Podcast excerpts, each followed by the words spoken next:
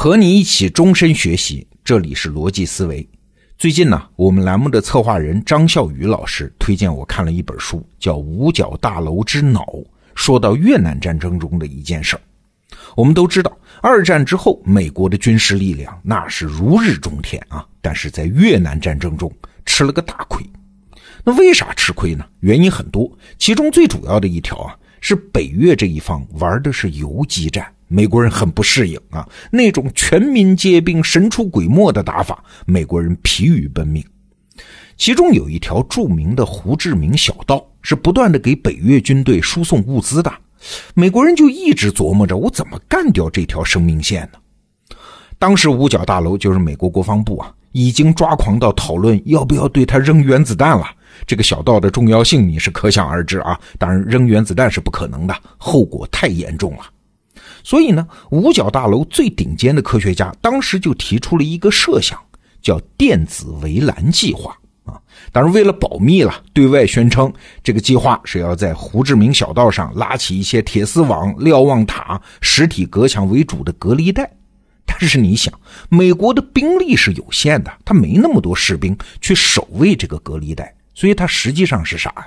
是用秘密的高科技传感器组成的一道电子隔离带。五角大楼的设想大体是这样的啊，就是使用美国最先进的那些传感器，包括用于感应地震的、感应人体的、感应机械引擎的电子设备的一系列各种传感器吧，全部采用空投的方法投入地面。这样呢，北越军队在路上行动的时候，什么说话的声音呢、体温呢，甚至走路踩在地面上的震动啊，都会被监测到啊。这些信息再送到美国的空军基地，交给计算机系统去分析。这样我不就知道胡志明小道是怎么回事了吗？然后一旦发觉，就派出飞机进行轰炸。我们在这里要提醒一下大家啊，这个设想提出的时间是一九六六年。当时的计算机跟今天的水平那是没法比的啊！我们举个例子，当时美国普林斯顿大学为美国国家安全部啊提出一种最先进的计算机，号称什么拥有令人震惊的三十二 K 内存啊！你想想看啊，这是多么弱！你感受一下，当时从传感器到计算机系统跟现在的水平那是没法比呀。为了完成这个电子围栏呢，预计美军要在胡志明小道上每个月投放四千多万枚传感器，那每年花在这上面的钱就要达到八亿美元。这个计划一提出来啊，就遭到了很多人的反对，原因很简单，太烧钱了。但是当时的国防部部长叫麦克纳马拉，对这个计划很感兴趣。他最后是力排众议推行了它，而且是国家最高优先计划，绝密级别的，除了总统和计划参与的人之外，没人知道。那结果怎么样呢？咱们长话短说啊，总共花了十八亿美元，但是半毛钱作用也没有啊！多亏这个计划是绝密的，当时没人知道这么多钱打水漂了。那计划为啥失败呢？原因很多，比如说当时传感器的灵敏度完全跟不上。什么猩猩、猴子、水牛啊，都会触发，你搞不清楚是人还是动物。比如说越南的丛林里面太热了，传感器扔下去不久就宕机啊。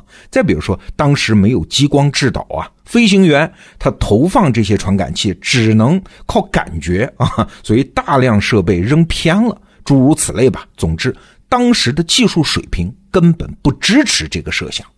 后来的事儿我们都知道了。越南战争以美国的失败而告终。好了，很多人就总结经验了：你美国有飞机、大炮、最新技术，但是还是打不过我们人民战争的汪洋大海。在这儿，我说句题外话啊，最近我读了一套书《王鼎钧的回忆录》，他就分析啊，为什么四九年的时候共产党的军队可以打败国民党的军队，也说到了类似的原因。当时啊，中国社会也是有结构的嘛。那国民党政府呢？为了执政方便，当然就要掌握那些枢纽性的机构和人物。比如说，地主乡绅是农村的枢纽，资本家是工厂的枢纽，校长是学生的枢纽。国民党就以为呢，我掌握了这些人，自然就纲举目张，就能管理整个社会了。哎，这是他的前提假设。但是共产党正好反向而行，他提出来的什么农村包围城市啊，军民鱼水情啊。本质上都是绕过那些可以看见的明面上的社会枢纽，转而去新建枢纽，去动员那些原本被忽视的人啊！你看，共产党结合贫农不要地主，结合工人不要资本家，结合学生不要校长，这是一个潜移默化的工作量非常巨大的工程啊！但是，一旦整合完成，他就一齐发力，摧毁那些原有的枢纽，重组了社会。啊，顺便做个广告啊，今天我们逻辑思维微信公众号周五上新，就给大家推荐了这套书——王鼎钧先生的回忆录，一套四本啊，这是我近年来读到的最好的回忆录作品，是理解过去一百年中国的一个非常好的窗口。在这个音频附属的文稿里，我把链接已经放在那儿了。好，我们还是说回到美国的越战。当时的美国人呢，其实犯了当年的中国国民党一样的错误啊。他们以为自己把握住了社会和力量的枢纽，但是对于枢纽之外的呢，那些分散的力量呢，完全束手无策。但是啊，刚才我介绍电子围栏的时候，不知道你发现没有啊？美国人那个失败的构想，其实正在重建分散的枢纽啊。他是想用电子传感器在打一场分散式的人民战争啊。只不过因为当时技术不成熟嘛，在越南战场上没有起到作用而已。换句话说，技术确实不成熟，但是技术的路线是对的呀。美国人向越南人学会了最宝贵的东西啊。一九七五年越南战争结束，电子围栏的故事啊，嘿嘿，还有下半部分。得到了五角大楼支持的电子围栏技术，为传感器的发展奠定了强大的基础。美国海军陆战队很快要求在战场上全面应用传感器技术，以减少人员损失。而传感器发展到后来呢，应用范围就非常广泛。